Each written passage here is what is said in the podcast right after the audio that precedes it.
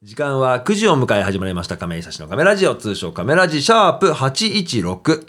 今日もここ FM 小田原の欅通りスタジオより 87.9MHz の電波です電波で、えーお送りする60分間パーソナリティは私ライブハウス小田原シャレード亀井久志ですそして今週もゲストが遊びに来てくれました今週のゲストはシンガーソングライターエミリーさんですこんばんは。お願よいろしくおしま願いします。すすごく可愛らしい声をされているありがとう。でも可愛らしい声ですよね本当にね言わそうですか言われませんなんかいやなんか昔ねあの、はい中学生の時に、うんみんなから変な声って言われ ててでもねその中の友達の一人が、はいエミリーちゃん声が変わってるから、ん声優になったらいいんじゃないって言ってなるほどくねれて、それからちょっと声優さんとか音楽とか興味が出ましあたーでも一個だから特性というか、はい持ってる武器だと思いますよイエーイよはいいいと思いますよろしくお願いしまろすしくお願いしますいつものコーナーだけ行かせてください今日は誰の誕生日はい今日は11月の11日ポッキーの日ですねポッキあとねベースの日でもあるらしいですよーなんで弦が4本だからかな。そう。そういうことそれで1111がベースの弦と一緒だからって言って、だから結構その僕、割とツイッターとかいるんですけど、ベーシスト界隈が盛り上がってるイメージがある。へー自分の持っているベースを出せみたいな、そのベースの写真が溢れたりするのがなんか好きでよく見てますね。へー面白いはい。そんなね、今日本日生まれの有名人の方がたくさんいるんですけれども、えっとね、何年、えっと、今年入ってからやってる企画なんですけど、はい今日僕この日生まれの方を、名前を言うので、何してる人か当てるゲームです、ここからは。えーはい、僕が、まあ、外国人なんですけど名前を言いますので何をされてる方かを雰囲気で当ててください、難しい。まあ、なんかあのいろんな職業があると思うんですけどもう適当でもう大喜利なんでこれはわかりましたはい、言ってもらえればと思います、はいまず一方目これで当たったらもうやめやめようと思ってるんですけど今んとこ1年近く当たってない ですね一人目いきますよはい。ナディーヌ・トランティニャントランティニアトン。ランティニャンえなんえだろうね画家さんとかああー映画監督あトランティニャンーかっこいい。そういう感じでねいきますんでもう一人いきますよはい。ジグミ神芸湾直ワンチョ。 中国の方おと思いきあでもこれ多分近いよなはいえーとどこですか何の人ですかってことは書道家。あーえーとねブータンの 国王そのごい方だったそのそのノリそのノリで大丈夫ですじゃあ例えば、スタンリー・トゥイッチトゥイッチ。トゥッチトゥッチだスタンリー・トゥッチチェロ奏者。俳優難しい。まあ当たんないかこのシリーズ当たんないかもう今レオナルド・ディカプリオ出てきちゃったけどこれはもうね俳優だからねやめていきましょうねはい。じゃあ最後に一方だけいこうかな。マット・ガーザマット・ガーザ。うんボディービルダン。うー。わー、プロ野球選手違った惜しいでもアスリート感のある名前ですからね。ね何の話だっていうね。 はい、あとはラジオの向こう側で誕生日を迎えてる方がいらっしゃるかもわかりませんので、おめでとうされたいと思います。おめでとうございます。おめでとうございます。はい、というわけで、少し番組の紹介したいと思います。このカメラ上は音楽トーク番組ということで、ノンジャンルで選曲をしていきます。フリートークコーナー通称カメトークではゲストのエミリーさんと、はいいろいろお話をしていこうと思います。えーライブ告知は番組の後半最後に行います。ぜひとも最後までお付き合いください。それでは今週はこの曲から始めようと思います。えー、とうとう来週に迫りました、スクービードゥワンマン公演、えースクービードゥの新曲から一曲聴いてもらいましょう。スクービードゥで今日の続きを。はい、聴いてみました。スクービードゥで今日の続きをでした。いい曲。いやいい素晴らしいミュージシャンなんですよスクービー・ドゥバンドなんですけれども、えー、と15枚目のアルバムすごい「ねタ。フレイヤー」というのかな、えーが出ておりましてこちらでのツアーで、えー、と今回シャレードにも来てくれるということになったのですごくすごく毎年楽しみに毎年じゃないかな何年かに一遍来るんですけど楽しみな公演となっております。チケットの状況がね、残っているかっていうのがちょっと現状では把握しきれていないので、ちょっと興味がある方は調べていただければと思います。よろしくお願いします。というわけで、今週ゲストはエミリーさん来ていただきました。よろしくお願いします。こんばんはよろしくおこん願いしますばんはお願いしままずは僕から簡単に紹介すると、えー東京から来てくれた、えー女性シンガーソングライターと言いつつもさらにその作家業もいろいろとなされている。はい。はい。まあ、すごい、あのー僕と割と年がね、近い、世代が近いでもすうね。もういい必要先週からそ のその話題はいや。そこもさ、なんかあ の、話す上で、やっぱほら、すごいキャリアが、はい。やっぱ、やっぱ経てきてるじゃないですか。その分だけやっぱその経験値があるから、はいなんか、若くして何でもできる子、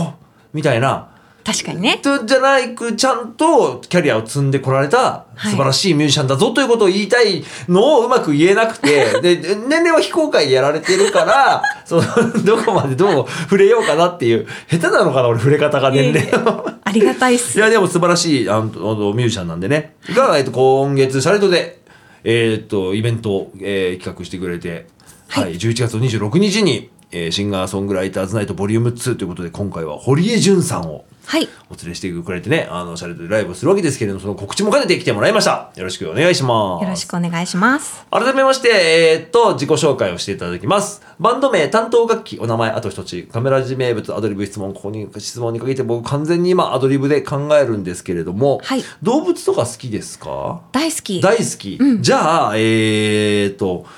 飼ってみたい動物。現実的じゃなくてもいいです。自分が飼いたい動物を一つ教えてもらえれば。はい。今日は二人でやってる僕から自己紹介していきますので、続いてくださいね。はい。じゃあ僕からいきます。えーと、バンド、ザ・大丈夫ズというバンドでドラムを叩いております、亀井久志です。よろしくお願いします。僕が飼ってみたい動物はですね、あのー超大型犬みたいなやつ。ああ。あのーもふもふしてるそういや、もふもふではないかな。ではないあ、でもふもふしてるかな。アイリッシュウルフハウンドっていうのあが、ーわかりますはい。かっこいい。もうあのなんて言うんだろうあの立ち上がると本当人間ぐらい大きでかいい体高で1メーター超えるんじゃなかったっけ普通に立ってるだけで、ぐらいの犬とか飼ってみたい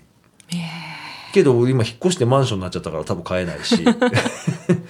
もう飼うな犬とか好きです犬飼ってます。あ何飼ってますトイプードル。うよわ可愛いもうイメージじゃんなんかその女子の感じのさくね、似てるって言わ れる。か髪型とか。なるほどね。 トイプードルがトイプードル散歩してるみたいな ね。そうか、そうだよな。だから犬ってやっぱ小型犬がさ、飼いやすいじゃないですか。そうですねまあ、いいとこ中型犬。一番飼いたいのはジャーマンシェパードなんです。すごい、なんかおしゃれな犬たちが。いやいや、なんかあ好きなんでの、すねいやいや、あのなんていうんですかろう。あの、いざという時に助けに来てくれそうな犬っていうのが一個僕ボーダーなんで、だから柴犬がギリなん です。だからトイプーはちょっと、助けてくれないだかね。らな舐めてるから、 トイプーは来なさそうだから、で、ミニチュアダックスとかも多分無理だから、亀井さん倒れてもなんか亀井さんのほっぺペロペロ舐 めてそうだもんね。そうそう。だから何もできないでキョロキョロしちゃうから、うんちゃんとその救急隊見つけて連れてくるぐらいの,、はいそのジャーマンシェパードとか芝とかがいいんですけど、アイリッシュウルフハウンドはやっぱ大きさがすごいいいなと思って、ん夢ですね。すご。はいい、よろしくお願いします。じゃあ自己紹介をお願いします。はい、えーシンガーソングライターで、えー作詞作曲編曲をしておりますエはいミリーと申します。はい。私の飼ってみたい動物は、はい。タカタカはい、あのタカショウとかいるじゃないいでますすか。ね。あの腕に皮のやつ巻いて、はいで、タカを扱うんですよね。はい、でうんピーって笛吹いたらこう飛んできたりとかここに止まったりするのの。がかっこいいなと思ってうん、かっこいい。私あのナウシカが好きなんですね。はいはいはい。映画で、映画、あの、宮崎駿作品。はい、はいであのナウシカでさ、うんテトって出てくるじゃない、うんうん知ってる なんかねテト。テトっていう、うんちょっと初めあの野生で、はいあのシャーとかなってるんですけどああれテトって名前だったっけあのテトじゃなかったキツネザルみたいなやつでしょそうそうそうキツネみたいなやつ、あれシャーって言って、うでもなんか噛むけど噛むほら怖くないああやるやるやる仲良くなるじゃないですなかるああいうのがちょっと憧れがあって なんか鷹とか一見怖そうだけうどんこう仲良くなったらもう自分にしか懐かないみたいななるほどねそういうのをやってみたいあのータカって猛禽類にあるよねきっとねだからはい肉食、だから餌とか大変そうですけどね鳩とか食べるらしねい、ネズミとかでしょ多分食べるのって、うんでしかもさタカってさあのーあれじゃなかったっけいしあのーつがいになるじゃないその動物って、まあ、その奥さんというか一夫多妻制とかいろいろあるけど、うんもう完全にタカって一生添い遂げる系じゃなかったかな、そうなんだそんな気がするえー全然知らなかったそうなんかね、あの、おしどり夫婦って言うけど、おしどりは意外と、そ の、一夫多妻制だよみたいなのを聞いたところから、その猛禽類の中でもタカは、確かそうなんだよな。そうなんだそう、もう一人と決めたら一生その人だけだ、その人、そのタカだけだっていう。 ってなってるって聞いたことがありますけど、でもいいね、タカ、タカ賞。ねますますちょっと今話を聞いて、うん、素晴高らいいしい。なと思った、うん、ただ餌だけちょっと怖いな、俺。そうだね なんか、グロそうだな。そう だねリアルなこと見つけ出すとね、そうなっちゃうんですけど ね。いやー、動物いいな、犬飼ってるんだ。はいうんいいですね。はい。というわけで今週はゲスト、エミリーさんですけれども、えーと、エミリーさんの楽曲を一曲聴いてもらいたいなと思っているんですけれども、はいたくさん出されてますよね、きっとね。そうなんですよだからね、うん何にしようかなっていつも悩むんですけど、はい。なんか今回ちょっとこの後聴いていただきたい曲うんはいとかの兼ね合いで、はいこの曲がいいかなと思って選びまあした。流れを組んでるわけですね。はいこの曲って、僕、あの、今年の7月、シャレードでライブしてくれたじゃないですか。はいやってました。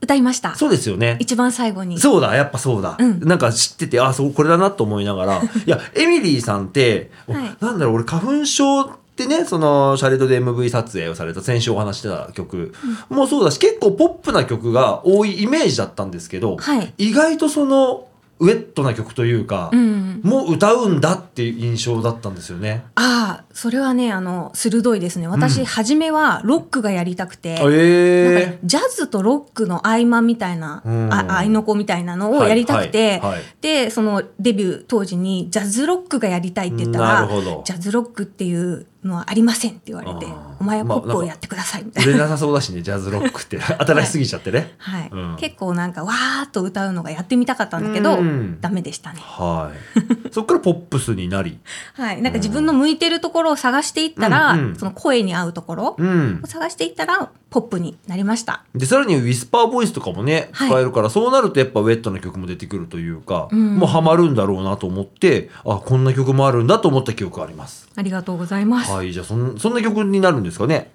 じゃあ、聴いてもらいましょうか。曲紹介をお願いします。エミリーで愛の雨粒はい、切りました。エミリーで愛の雨粒でした。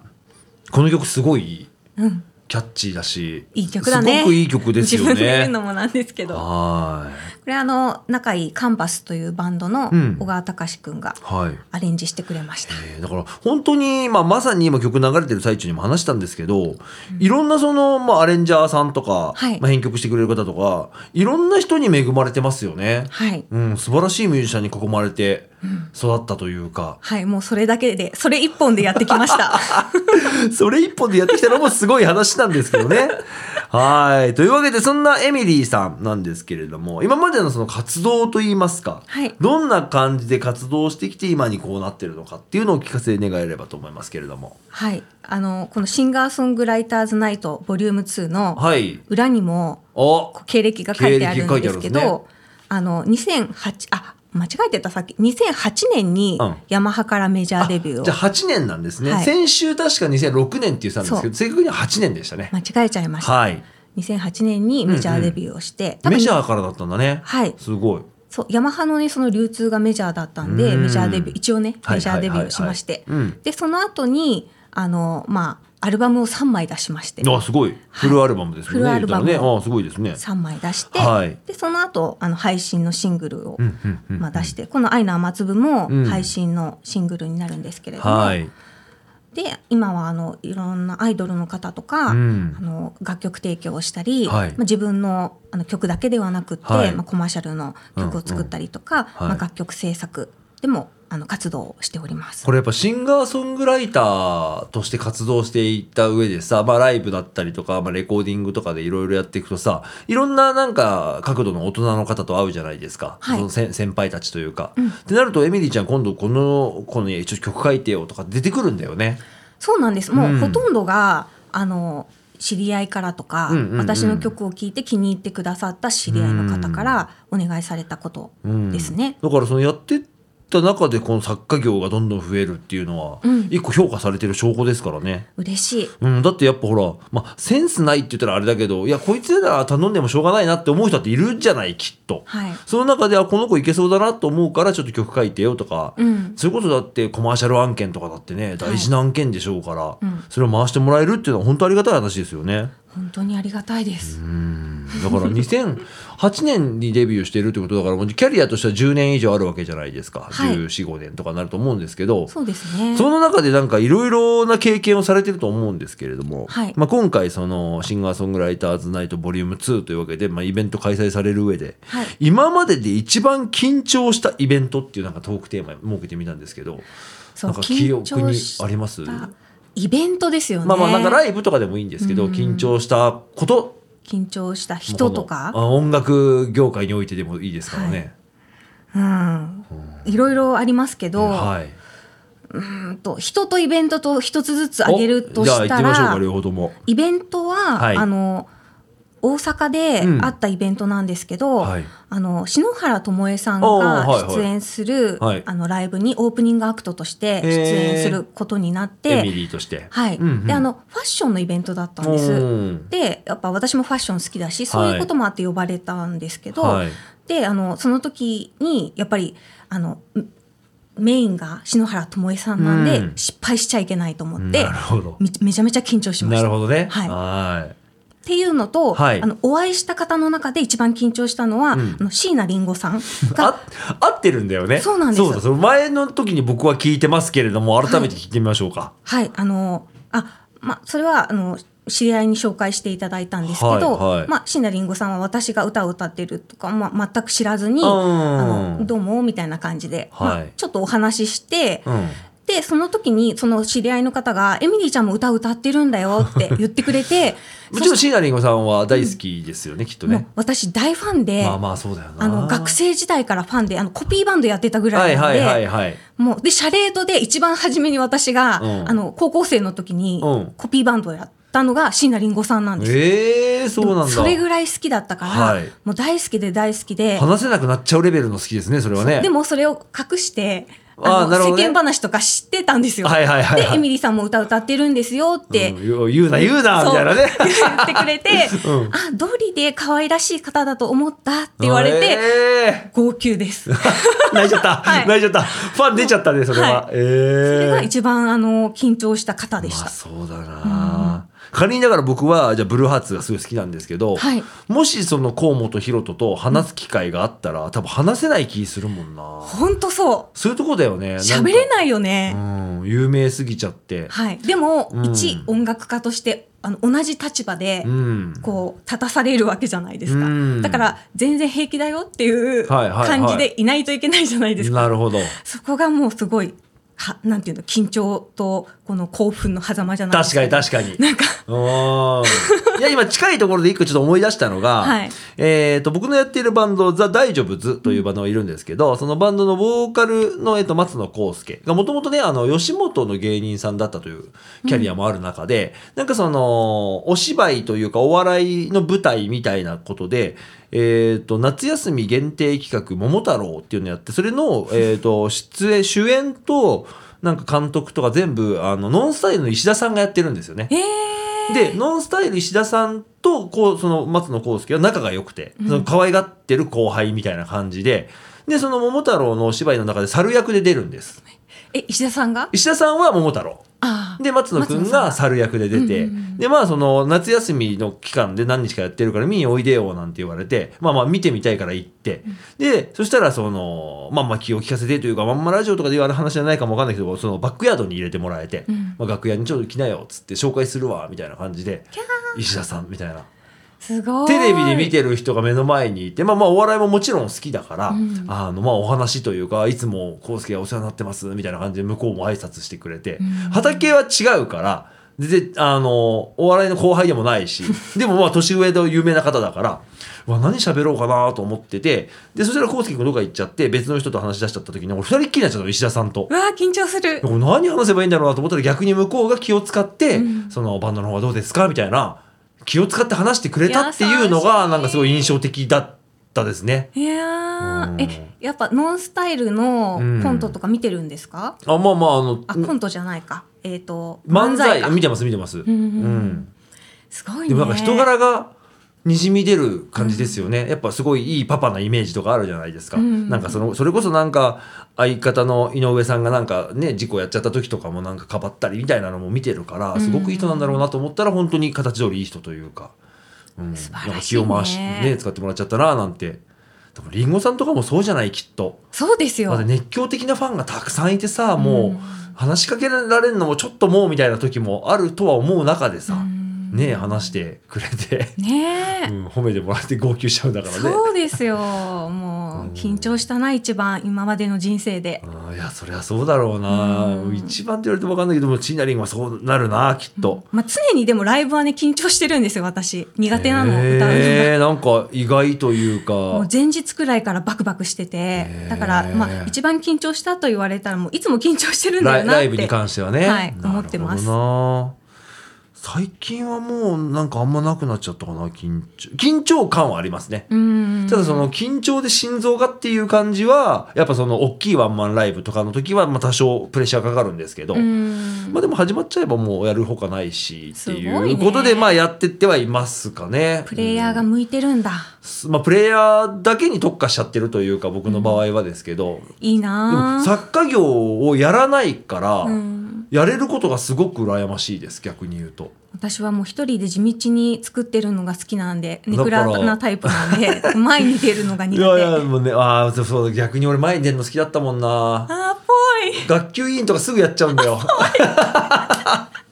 いいいねすぐ立候補しちゃうんだよ。うんっていうけ、まあ、そのタイプの違いというか、はいだからそれってすごく分かりやすくてさ作家業やる人ってさ0を1にできるじゃない、うんそれってやっぱすごく生みの苦労というか、ねはい力が加わることだし、うんでもやっぱそのアレンジャーさんがその1を100にしてくれるっていうだからどちらかというと僕多分アレンジャーというか、うん一緒に演奏していく中で曲を作る係なんですけど、うんだからそっちの方が多分好きなんだろうなって思っちゃう。うんねえまあ好き嫌いありますもんうねんその中で向いてるんだと思いますよ作家業は。 ありがとうござだいかますらだって一個ね仕事になってるというか、うんねお案件もらえるわけじゃないですか、いそれはすごくやっぱいっぱい欲しい人がいるわけですからねうんうんまあ本当なんか苦じゃないんだよな作るのがへえ楽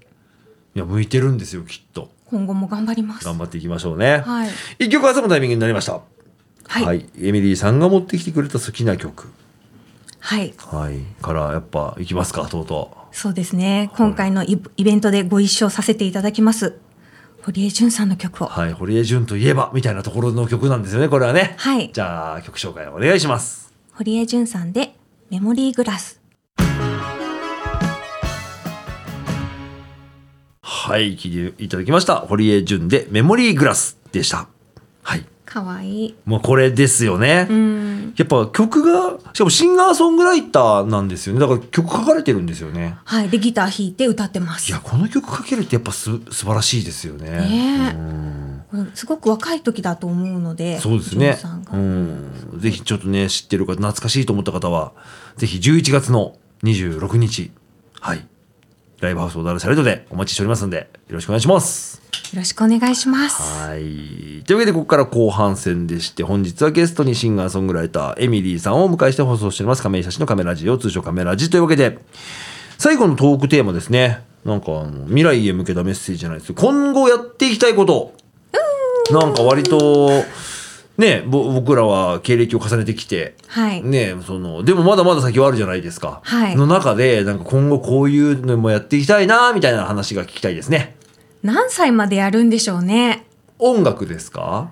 音楽あーまあその音楽の形にもよるけど僕はほらプレイヤーなので、はいまあドラマーだから体が動くうちはやりたいなとは思ってますね。ああはい、じゃあやっぱ60代とかまあいけたらまあほらその激しいロックは無理かもしれないけど、うんねポップスは演奏できるでしょうしそううか、んなんか本当に手首が理由待ちで痛いとかそんなんじゃなきゃいいなって感じがしますよねうん。腰がもうダメでとかさなってくるじゃないきっと。そうだ ねそうなんだよ。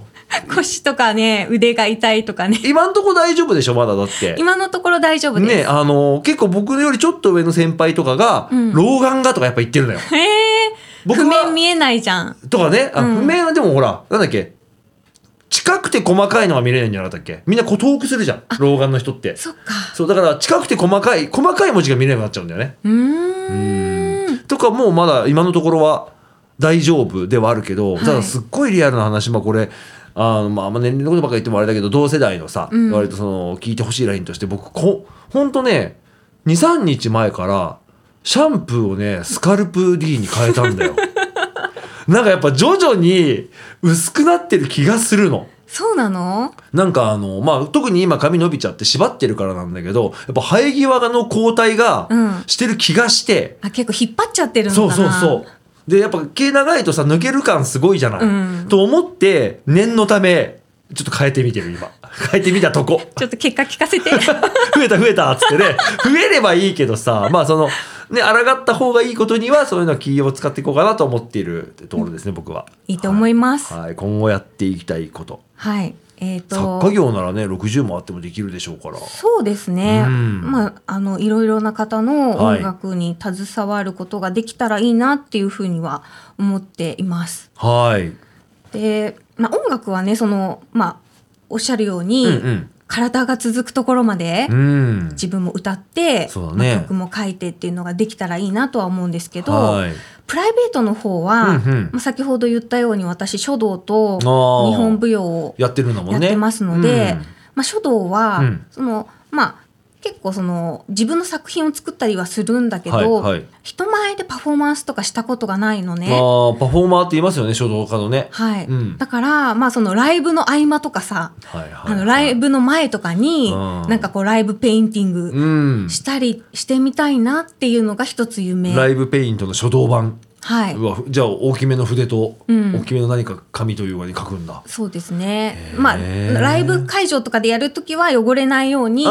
なんかこう水で濡らしたはいらは、い文字が出るような紙とかにしたりして、なるほどこうほら、ともしゃがさ、うんあの、伴奏を弾いてる間にさ、書道を書いて、はいはいはい書き終わったら歌に入るみ たいな。ええそういうのとかやってみたいなステージでってことステージでうわそれ面白いね新しいねはい。それか、なんかう、ん夢は膨らむんですけど、はいあの、シャレードさんでもしややるときは、うんうんはいなんかあの、まあ、室内だと汚れちゃうから、はいはいシャレードさんの駐車場とかで、はいまあ、人をこう集めて書いて、うんはいで、その後に書き終わったら中に入って歌う とか、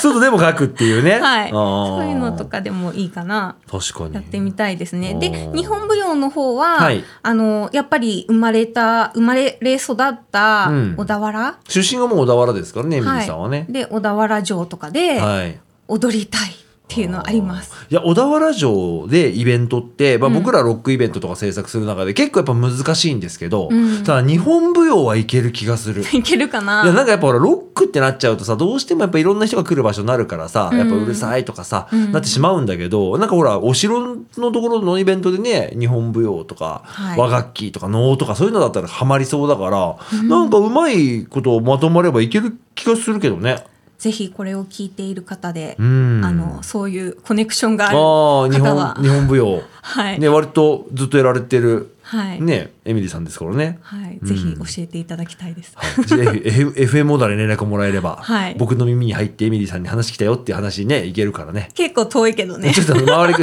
エミリーさん直接でもいいよエミリーさんとじゃあコンタクト取ろうと思ったらなんかできるんですかあ、はい、あのホームページがおありますので、はいエミリー橋本で検索していただければ。そのエミリーで今日は来てくれてるんですけど、いエミリー橋本という名前も持っている。あ、あの、まあ、アーティスト名ははいエミリーで、まあそのステージに立って歌う時の、はい、名で前が作。詞とか作曲をするときは、うんまあ、橋本エミリーとか、エミリー橋本ってすることが多いです。エミリーの、うんエミリーの、え R で行くとこは多分 L ですね、これはね。 E と L が大文字のエミリーです。で、橋本。はい。で、エ橋ミリーって多いから、多いよそね。ういるよね、きっとね。そうなので検索すると、うんなんか引っかからなかったりするので、はいはい名字をつけてるっていうなるほど、感じエミリー橋本。ってことは、橋本エミリーさんってことなんですかはい、本名が橋本 です。そうですよね、はいそういうことなんですよね。はい。結構バレる本名なんだなと思って。もうだって橋本エミリーって言ったらもう同級生とかも、ああ、あの橋本ねってなるとまあ思いままあす。まあ、そうだよね。はいえーじゃあエミ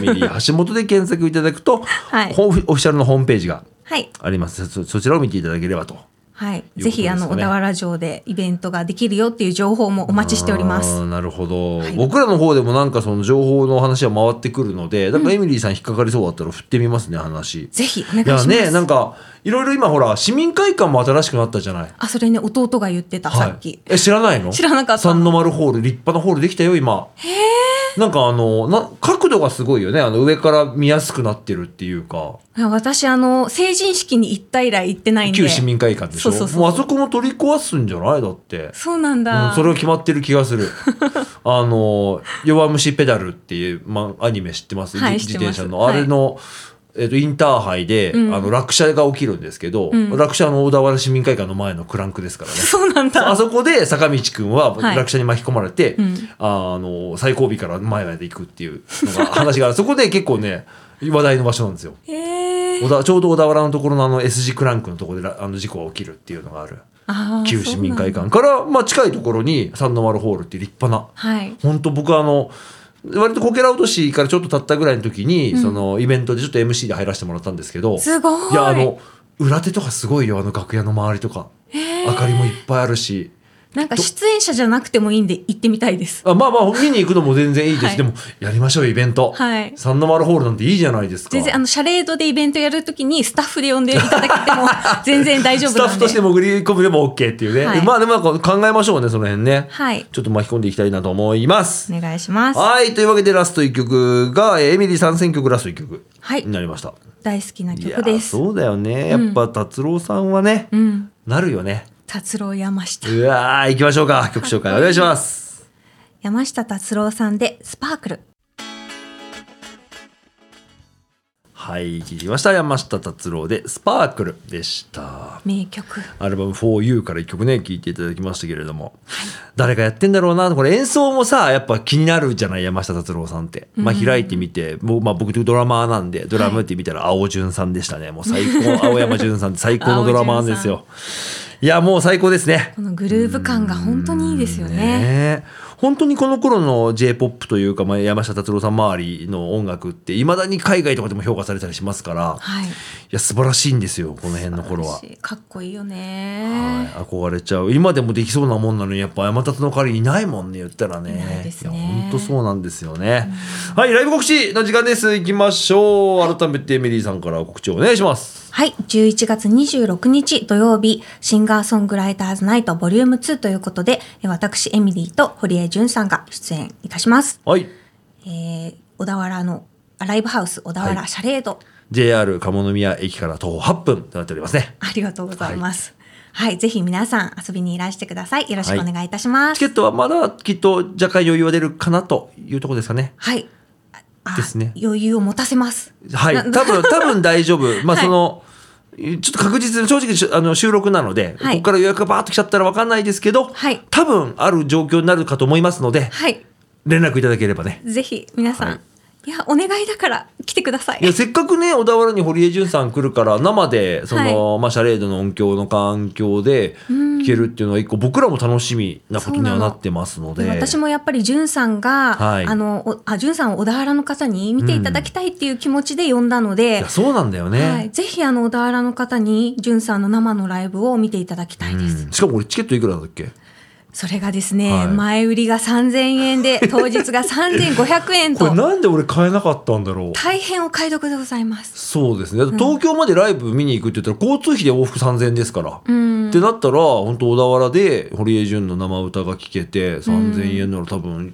きっとお値打ち価格になっておりますので。多分これあのシンガーソングライターズナイトのボリューム1と同じ金額設定にしたので、なるほどねうんうんうんこの金額なんだとそう、あ思いの、ます。コロナ禍とさ、そのコロナ前と、相場が変わってるんだよね、今もうチケットって。そうなんだ。やっぱほら、お客さんを入れられない状況になっちゃってるから、やっぱ主催者側も今、せいなんていう、まあ、11月の段階で今どうなってるかちょっとわかんないんですけど、はい今、県から半分にしてるとかないんですよ、正直。そうなんだ。なんだけど、やっぱその、来るお客さんも、イベントを打つ主催者も、そのパンパンは望んでないんですよね。はいやっぱ何が起こるか分かんないからと思って、マージンを取ると、まあ半分ぐらいになるっていうのが一個線引きになると、どうしてもやっぱチケット代を上げざるを得ない。そうですでね。 10月でなんかいろいろ値上げもしたでしょ、きっと。はい。だからそうなるとやっぱしょ相場がね、若干上がってくる中、んお値段据え置きでやらせてもらってますね、こちらね。もうそうなんです。こちら前売り3000円となっておりぜまひすとのもで、よろし遊びに来てくださいね。よろし くお願いしくます。お願いします。はい。じゃあ、シャレードからもライブ告知をちょっと何本か言わせてもらえればと思いますけれども、えー今週末に迫りました、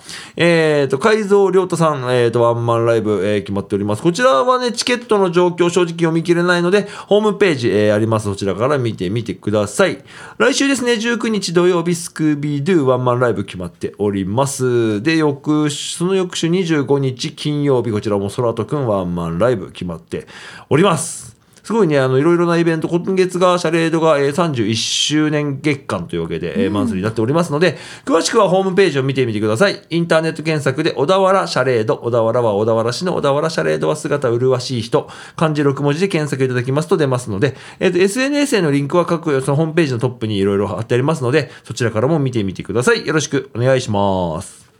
というわけで、ラスト1曲を流すタイミングになってしまいました。えーと、ちょっとね、遅れた情報になってしまったんですけれども、えーと、次流すバンドがですね、いつかのネモフィラというバンドなんですけど、はい多分20代だと思うんだよな。ちょっと詳しくは分かんないんですけど、まあ東京、まあおもともと出身は大阪なのかな、で、東京で活動しているバンドなんですが、このバンドにね、えっと、うちのシャレドでスタッフやってる斉藤くんというベーシストがいるんですけど、加入しまして、えー、はい、なので今年から頑張っていくということで、まあ、そのバンド活動をまたやってるんですけれどもすごくねあのグッドミュージックなんですよ。うん。だし、まあ、その恐れを知らず言うのであればそのネクストブレイカーといいますか、はいこれポンと言ったらわ一個ありそうだよなと思えるうん。バンドなのでその青田外的にね聞いていただければと思いますけれどもはい。なんか花の名前をさうん曲名にするの、花だよねマーガレットってね。花ですそうね。ですよねなんかその花の名前をタイトルにするのって僕すごくね、うんいいなと思ってしまう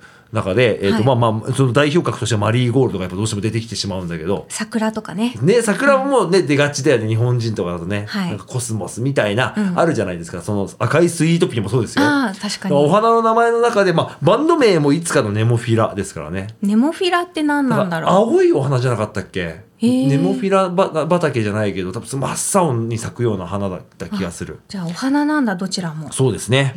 聞いてもらいましょう。いつかのネモフィラで、マーガレット。